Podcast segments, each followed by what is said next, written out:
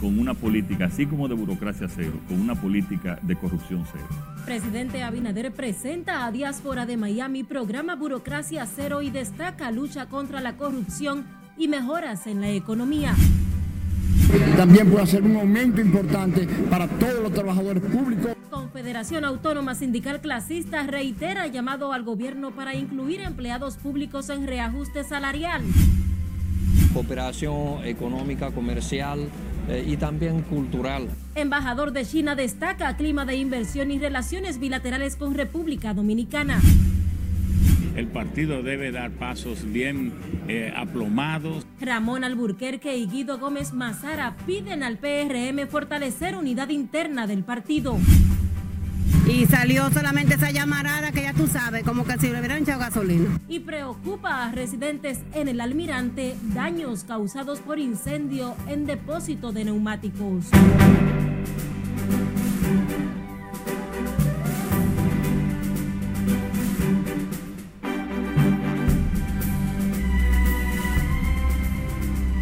Bienvenidos en nombre de todo el equipo a la emisión fin de semana de noticias RNN. Soy Escaret Guichardo y tengo el honor de informarles en este sábado con los acontecimientos más importantes de esta jornada. Iniciamos con el presidente Luis Abinader que presentó este sábado en Miami el programa Burocracia Cero a la diáspora en esa ciudad norteamericana junto al director ejecutivo del Consejo Nacional de Competitividad el mandatario destacó los avances del país con la implementación de nuevas políticas públicas y proyectos de modernización para una mayor calidad del servicio del gobierno a los ciudadanos. Lauri Lamar nos cuenta más. Buscando eficiencia y también con una política, así como de burocracia cero, con una política de corrupción cero. Al presentar los detalles del programa que busca eliminar las trabas en la obtención de documentos y agilización de proyectos, el presidente Abinader aseguró que el gobierno continúa trabajando en el combate a la corrupción y otros factores que afectan el desarrollo y la imagen del país. Muchas veces incluso un burócrata honesto y serio venía un desarrollador importante y le decía, lo vine, lo dejé esperando ahí una hora para que sepa quién es el jefe. Y, quería que, que, lo aprobaran hoy, lo puse esperado meses. Ese es una, ese también, no es solamente la tecnología, es esa cultura que tenemos que ir cambiando. La cultura de que el, funcionario público es un servidor, es un servidor, es un facilitador. El mandatario también resaltó el apoyo del gobierno a la población más vulnerable con los programas de ayudas sociales para mitigar el impacto post-pandemia y los efectos de la crisis mundial. Si nos comparan con, también con una latinoamericana que ha estado convulsa por muchas razones, nosotros somos un país que ha estado en paz, que yo le puedo decir que, en los dos años y cinco meses de gobierno no hemos tenido una huelga nacional, no hemos tenido mayores problemas, pero no porque los dominicanos no requieran y requieran también sus, eh, eh, sus, derechos y reclamen sus derechos, sino porque hemos estado con ellos juntos. Cada vez que eh, hay alguna situación hemos estado junto a ellos atendiendo esos reclamos y al mismo tiempo que le hablo de la parte empresarial, es bueno que sepan que esa paz se debe a que hemos duplicado las ayudas sociales. De 830 mil que recibían ayuda directa, ayuda directa condicionada, nosotros le hemos llevado a 1.550.000 y le hemos duplicado la cantidad de ayuda social. El jefe de Estado dominicano explicó que con el programa Burocracia Cero se logrará además la simplificación, automatización y digitalización de los trámites y servicios más demandados por los dominicanos en el exterior. Eso es cambiar ese círculo vicioso del subdesarrollo a ese círculo virtuoso del desarrollo y por eso vamos a seguir avanzando. Hoy somos el quinto país en en relación con el Producto Interno, en, el Producto Interno Bruto, una isla, señores, que es como somos nosotros, sin recursos naturales, sin materias primas eh, importantes, pero sí con un, país trabajador, un país eh, alegre, un país emprendedor, un país con jóvenes que desean eh, progresar. Y lo más importante es que tenemos esa unidad entre gobierno y sectores sociales, entre gobierno y sectores emprendedores, entre gobierno y sectores productivos. Durante la actividad del gobernante dominicano le fue un momento de celebración, de fiesta y un certificado de una ciudad De acuerdo que siempre con recibe con los brazos abiertos. estiman que para finales del 2024 la visita del señor Luis Abinader, nuestro presidente de, de la República Dominicana, y sobre todo el que hayamos RNN. A propósito, el presidente Luis Abinader continuará mañana su programa de inauguraciones con varias actividades en Santo Domingo Norte y Este. Tras su viaje a Miami, el mandatario iniciará su agenda de trabajo en San Isidro, donde encabezará la inauguración del Liceo Virgen de la Altagracia próximo a la zona franca, informó la dirección de prensa de la presidencia. Posteriormente supervisará los trabajos de construcción de aceras y contenes en las localidades de San Isidro y San Luis en Santo Domingo Este. Asimismo, dejará inaugurada una escuela en el sector de los frailes y posteriormente el CAIPI de Maquellal en el sector de Sábana Perdida en Santo Domingo Norte. El mandatario sostendrá también un encuentro con productores ganaderos y arroceros de La Victoria, Guanuma y Hacienda Estrella. El sector sindical insistió este sábado en el llamado al gobierno para que se incluya a los empleados públicos y pensionados en el reajuste de sueldos que se discute en el Consejo Nacional de Salarios. El presidente de la Confederación Autónoma Sindical Clasista, Gabriel del Río Doñé, dijo que el porcentaje de 35% de aumento propuesto es con el fin de que los trabajadores puedan responder a la inflación acumulada. Estamos reclamando fuera de la mesa reclamando al presidente de la República que se recuerde de los trabajadores públicos, de los pensionados y jubilados, que necesitamos también un aumento para este sector de los trabajadores, no solamente los privados que vamos a ver en el Comité de Salario, sino esperamos que el señor presidente también pueda hacer un aumento importante para todos los trabajadores públicos y todos nuestros pensionados y jubilados. Gabriel del Río fue abordado sobre el tema previo a encabezar el Congreso, Nacional Ordinario de la Confederación en el marco de la celebración de los 61 años de su fundación.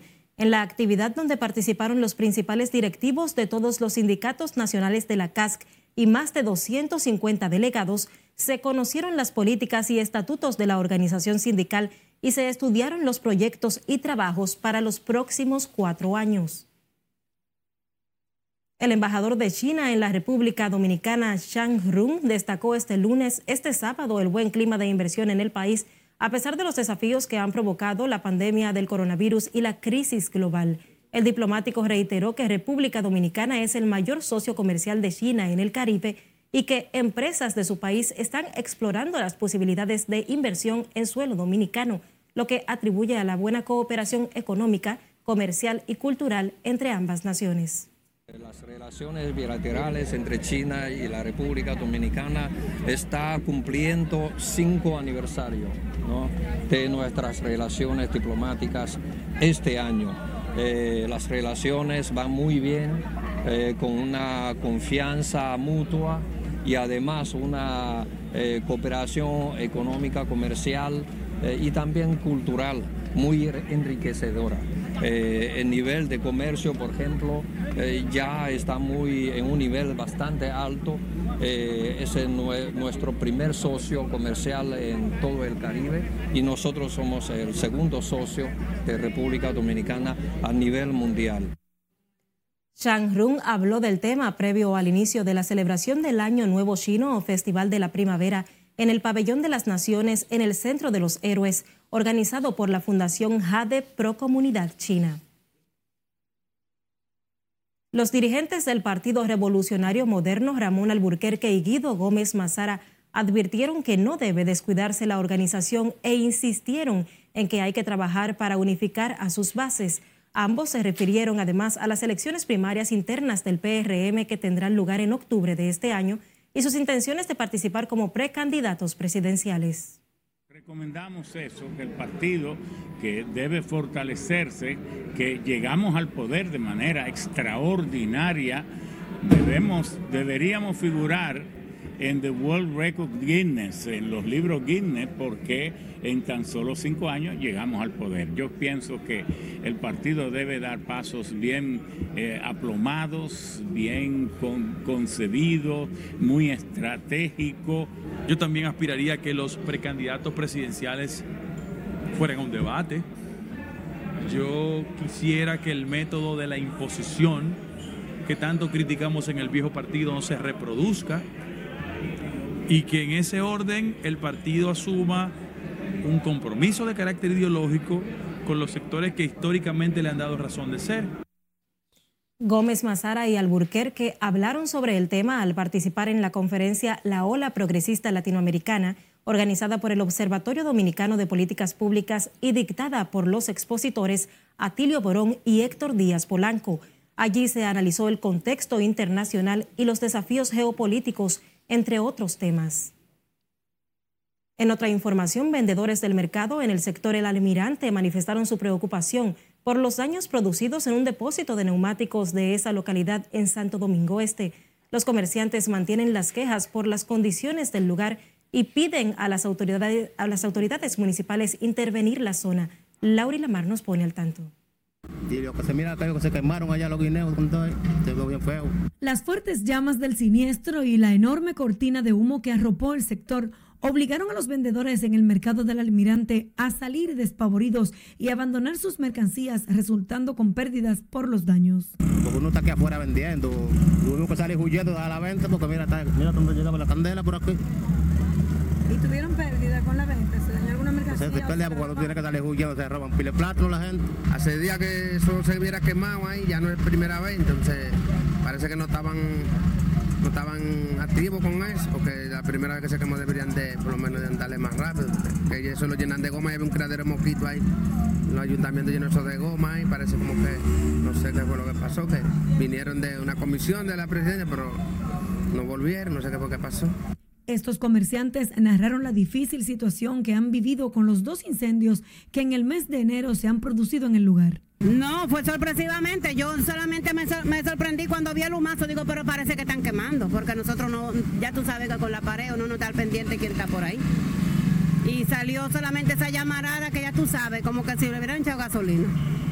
Bien fuerte. Según un informe ofrecido por el Cuerpo de Bomberos de Santo Domingo Este, una persona aún no identificada fue quien inició el fuego. Este sábado, obreros del ayuntamiento retiraban del lugar los neumáticos y palas mecánicas limpiaban los escombros en el terreno tras el incendio. Laurila Mar, RNN.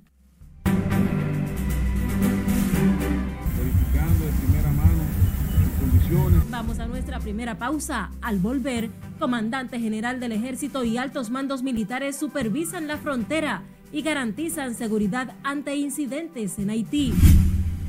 Además, República Dominicana condena ataques en Jerusalén. Y consternación en La Vega investiga muerte de niña de 12 años con signos de violencia. Más al volver. Esta es la emisión fin de semana de Noticias RNN.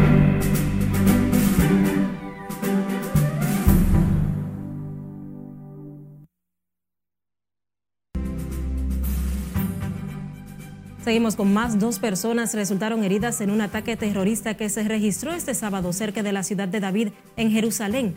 Se trata del segundo ataque registrado en menos de 24 horas tras el perpetrado en el exterior de una sinagoga, también en ese país que dejó siete muertos y tres heridos.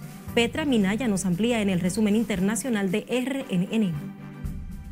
Según la policía israelí, el atacante fue un adolescente de 13 años que abrió fuego contra dos personas en la ciudad de David. Los servicios médicos identificaron a los heridos como un padre y un hijo de 47 y 23 años respectivamente, quienes sufrieron impactos de bala en la parte superior del cuerpo. Ambos fueron trasladados a un hospital y se encuentran en condición grave, pero estables. El menor responsable del tiroteo fue herido por dos civiles armados y escoltado por los oficiales israelíes para recibir atención médica. Las tropas ucranianas bombardearon la mañana de este sábado el edificio de un hospital en la República Popular de Lugansk con el sistema de lanzacohetes múltiples HIMARS de fabricación estadounidense, según declaró el Ministerio de Defensa de Rusia. Durante el ataque fallecieron 14 personas, entre esas pacientes y personal médico, mientras que 24 resultaron heridas de gravedad. El ministro de Defensa italiano Guido Crosetto afirmó que si los ataques rusos llegaran a Kiev, comenzaría la Tercera Guerra Mundial. El funcionario se refirió al tema durante una conferencia sobre perspectiva europea para una defensa común, donde dijo que la OTAN solo está ayudando a Ucrania a defenderse de la agresión rusa. En España, las autoridades incautaron con apoyo de la DEA estadounidense más de 4.500 kilos de cocaína en un barco procedente de Colombia, donde detuvieron a 28 de sus tripulantes, varios de ellos latinoamericanos, tras descubrir la droga en un cargamento de ganado. Entre los detenidos en la operación figura un dominicano. El Papa Francisco aclaró sus recientes comentarios acerca de la homosexualidad y el pecado y dijo que se refería simplemente a la enseñanza oficial de la moral católica, que sostiene que cualquier acto sexual fuera del matrimonio es pecado. El pontífice argentino recordó que incluso esa enseñanza está sujeta a circunstancias que podrían eliminar el pecado. Finalizamos en Brasil, donde un hombre de 60 años fingió su propia muerte y organizó su velatorio para ver quién acudiría a la ceremonia para darle el último adiós. En el supuesto velatorio de Baltasar Lemos hubo mucha confusión y este incluso recibió una bofetada por la indignación de sus familiares y amigos. Sin embargo, el funeral se convirtió en un festejo para la celebración de su cumpleaños. En las internacionales, Petra Minaya, Noticias, RNN. Regresamos al plano local. El jefe del ejército aseguró hoy que la frontera se mantiene tranquila y segura ante los actos de violencia que se intensificaron en Haití esta semana cuando policías atacaron la residencia privada del primer ministro de ese país, Ariel Henry, por la indiferencia de las autoridades frente a la muerte de más de una decena de agentes a manos de grupos armados. Nuestro corresponsal en la zona, Domingo Popoter, tiene la historia. El comandante general del ejército, mayor general Carlos Antonio Fernández Onofre y otros altos mandos militares realizaron un amplio recorrido por la zona limítrofe con Haití para supervisar personalmente las unidades, puestos y destacamentos ubicados en la zona fronteriza por Dajabón. aquí nos trasladaremos a Elías también volaremos a. Eh, sí, esto es un apoyo como siempre lo hacemos nuestros soldados verificando de primera mano sus condiciones para cada día seguir mejorando las condiciones de vida y con esto obtener una mayor limpieza. El jefe del ejército aseguró que la frontera se mantiene tranquila y segura y que el principal objetivo de este recorrido es verificar la listeza operacional de los soldados destacados en la cuarta brigada con asiento en Mao hasta Dajabón. Si ustedes ven ya la construcción de la de lo que será la, la nueva barraca para el décimo batallón, va, eso va avanzado. Esperamos que en cuatro o cinco meses esté listo ya, según los contratistas. Ellos se comprometieron a entregar cuatro meses. Eh, el habituallamiento sigue ¿eh? permanentemente también de nuestros soldados. Eh, y, y cada día seguiremos fortaleciendo nuestras estructuras operativas aquí en la zona. El jefe del ejército destacó que en las próximas semanas comenzarán a llegar a la zona de Dajabón los helicópteros y demás equipos y unidades, así como también radiocomunicación que habían sido prometidos por el presidente de la República. Al referirse a la verja fronteriza, señaló que se está construyendo con gran rapidez y avance. Finalmente, enfatizó que en cuanto a la situación en Haití, la frontera se mantiene segura ante cualquier eventualidad que se pueda presentar. Desde la Fortaleza Beler, décimo batallón de infantería del Ejército de la República Dominicana, donde en estos momentos el comandante general del Ejército Carlos Antonio Fernández Onofre realiza su recorrido. Domingo Popoter. Ahora paso con ustedes a los estudios. La República Dominicana condenó los ataques perpetrados en Jerusalén que dejaron varios muertos y heridos. A través de su cuenta de Twitter, el Ministerio de Relaciones Exteriores, eh, Roberto Álvarez, expresó su solidaridad con el gobierno y pueblo israelí en la medida en que rechaza toda forma de violencia. En el atentado de este sábado en ese país resultaron heridas dos personas en un nuevo incidente que se registró un día después de que un hombre armado matara a al menos siete ciudadanos. Seguimos con más. El Ministerio de Relaciones Exteriores de Bahamas informó este sábado que sus siete diplomáticos en Haití, incluida la esposa del encargado de negocios, fueron trasladados en helicóptero desde Puerto Príncipe a República Dominicana. La evacuación se produce tan solo un día después de que el gobierno de Bahamas ordenara la salida inmediata de todo su personal diplomático de Haití, que está inmerso en una espiral de violencia. La cartera de Exteriores explicó que la medida es temporal y responde a los recientes acontecimientos que requieren una evaluación y reorganización de la seguridad. Y sepa que la Policía Nacional informó que investiga la muerte de una menor de 12 años cuyo cuerpo fue encontrado con signos de violencia en la comunidad de Jeremías, provincia La Vega. Por el hecho que ha consternado a los residentes en la zona, las autoridades mantienen bajo custodia policial a la madre de la menor, identificada como Yajaira Núñez Batista, de 38 años. Inmediatamente se inició el proceso de investigación, así como el levantamiento correspondiente por parte de las autoridades del Ministerio Público, así como también los representantes de la Fiscalía de Niños, Niñas y Adolescentes y el médico forense perteneciente a INASIF. Las investigaciones están en curso. Inmediatamente, pues, las autoridades del Ministerio Público, pues, desarrollen los avances de esta investigación, van a ofrecer los detalles a los medios de comunicación.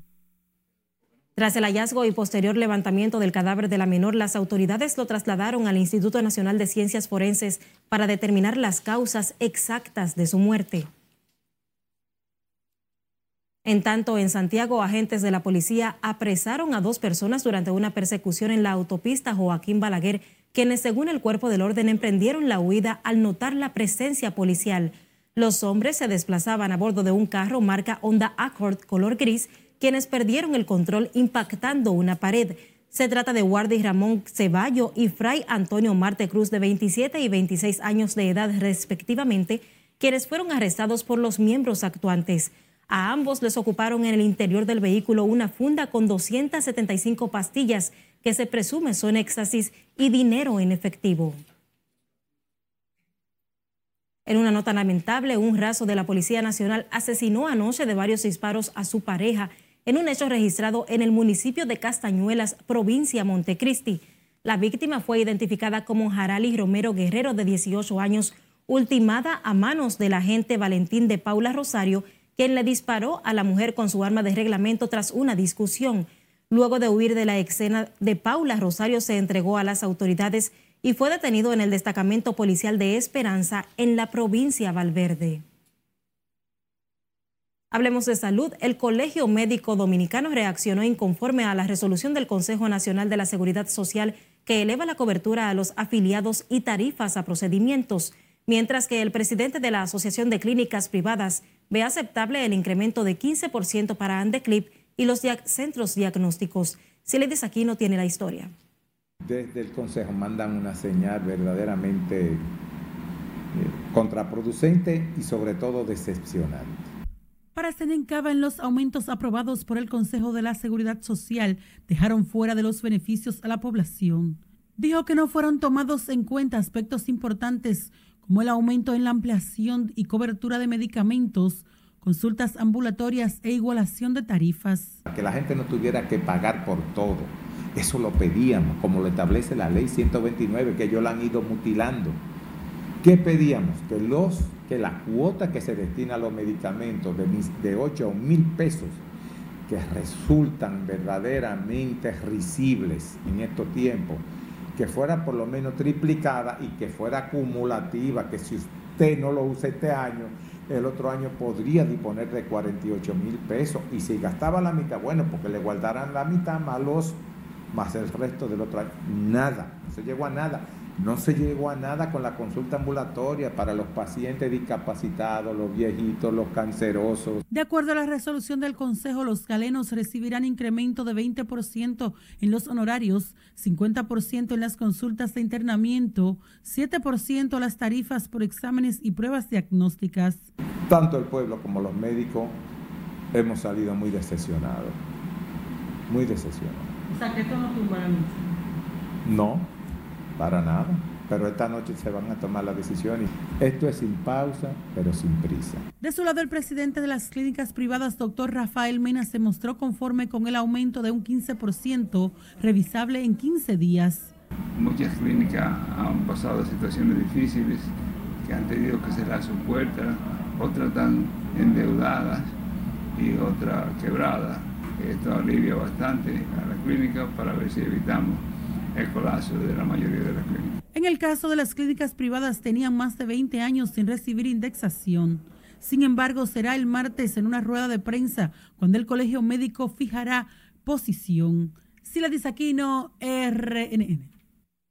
El Ministerio de Salud Pública reportó este sábado 46 casos nuevos por COVID-19 sin nuevos fallecimientos en las últimas 24 horas. De acuerdo con el boletín de la Dirección Epidemiológica del Ministerio de Salud Pública, la red hospitalaria cuenta con 2.373 camas COVID, de las cuales tres están ocupadas, mientras que en las camas de unidad de cuidados intensivos hay 585 disponibles, de las cuales cuatro están en uso. El total de fallecidos por el COVID-19 es de 4.384, en tanto los casos acumulados ascienden a 660.187. Recuerde que la información es poder. Acceda a rnn.com.do para que no pierda detalle de los acontecimientos nacionales e internacionales. Además, síganos en las diferentes redes sociales donde estamos como Noticias RNN y envíe sus denuncias a la línea de WhatsApp que está en pantalla. También recuerde que puede escuchar las diferentes emisiones de noticias a través de las plataformas de audio. Estamos en Google Podcast, Spotify y Apple Podcast.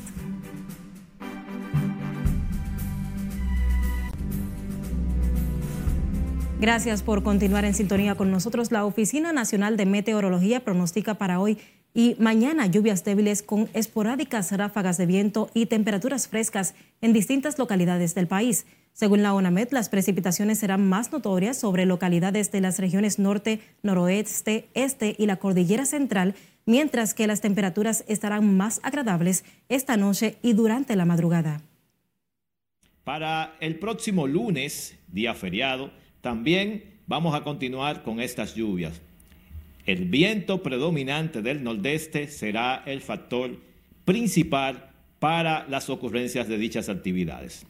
Hablando de las temperaturas, estas van a continuar frescas, agradables especialmente hacia eh, sectores montañosos y sus valles.